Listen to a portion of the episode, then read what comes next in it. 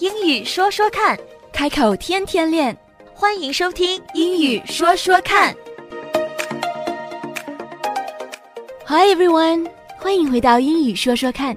进入了 holiday season，也进入了买东西的高峰期。越来越多的人习惯在网上购物，网上消费虽然非常方便，但是同时并不一定安全，所以我们一定要注意查账单 （billing statement）。billing statement。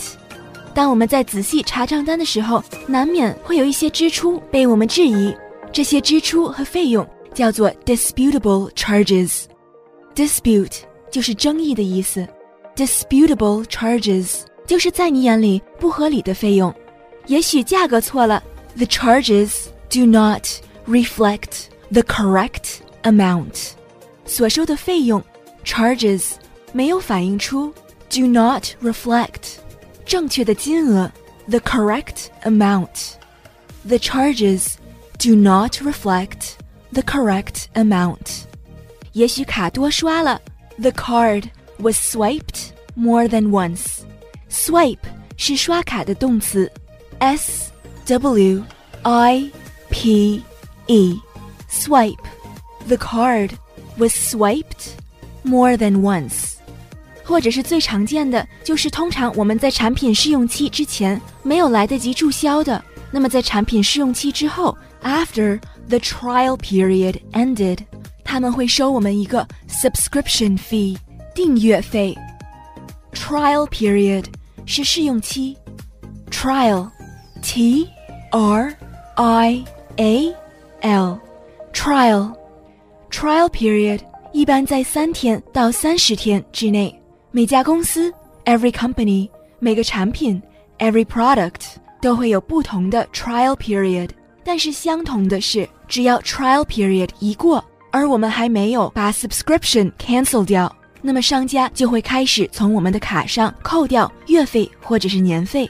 非常值得注意的是，一般在我们进入 trial period 之前，商家就已经跟我们索取了我们的账户资料，而大多数时间，产品的 subscription 订阅是会 automatically renew。automatic 是自动，renew 是延续。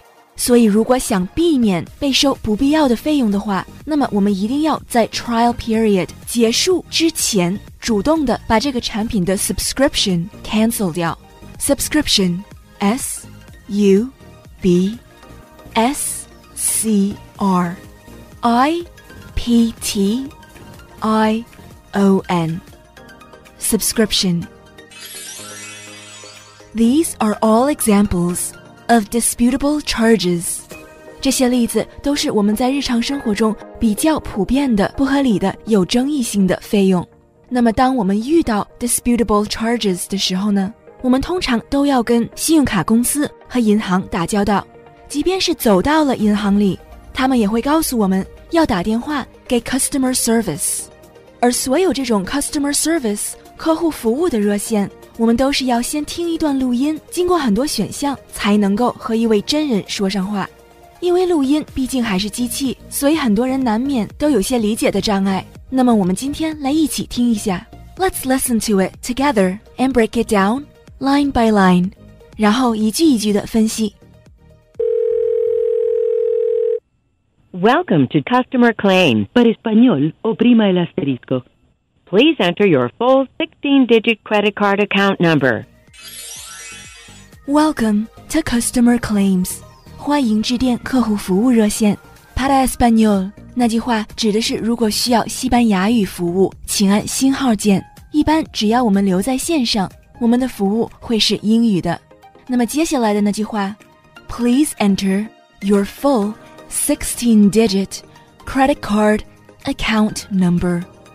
电话打通之后，第一个要做的就是输入我们的 sixteen digit 十六位数字 credit card account number 信用卡账户号 digit d i g i t digit digit 可以形容数字，也可以形容几位数。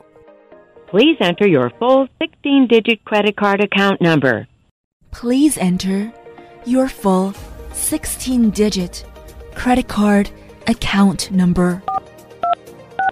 在我们把卡号输入进去之后呢？ We're sorry, that is not a valid entry. Please enter the 16 digit credit card account number that appears on your card or most recent billing statement. We're sorry，很抱歉 ，That is not a valid entry。Valid 是有效的意思，V A L I D valid。这句话是告诉我们，我们刚刚输进去的卡号不正确，所以他又跟我们重复了一遍。Please enter the 16-digit credit card account number that appears on your card or the most recent billing statement. Appear 是出现的意思，A P P E A R appear appears on your card 就是在你卡上面显示出来的十六位数字，or the most recent billing statement. Most recent 是最近的，billing statement 是账单， 所以这句话是让我们查看一下，我们输进去的卡号一定要符合我们信用卡上面的十六位数字，或者是我们最新账单上面的十六位账号数字。其实，不论是银行也好，信用卡公司也好，在我们给客户服务热线打电话的时候，通常我们第一个要做的，除了选择语言以外，就是输入我们的账户号码。Entering our account number。如果在这个过程中出现了什么小故障的话，那么我们也会被提示到要再次的重新输入一遍。Overall，总的来说，当我们遇到 disputable charges 被我们所质疑的费用的时候，这些问题大多数都是可以解决的。今天我们刚跟大家走过了第一步，the first step。下面该怎么做呢？What's next？我们下期再谈。We'll continue next time。英语说说看，开口天天练。That's all for now。今天的节目就到这儿，我们下期节目再会，Don't forget to practice。不要忘记练习呀、拜拜。拜拜。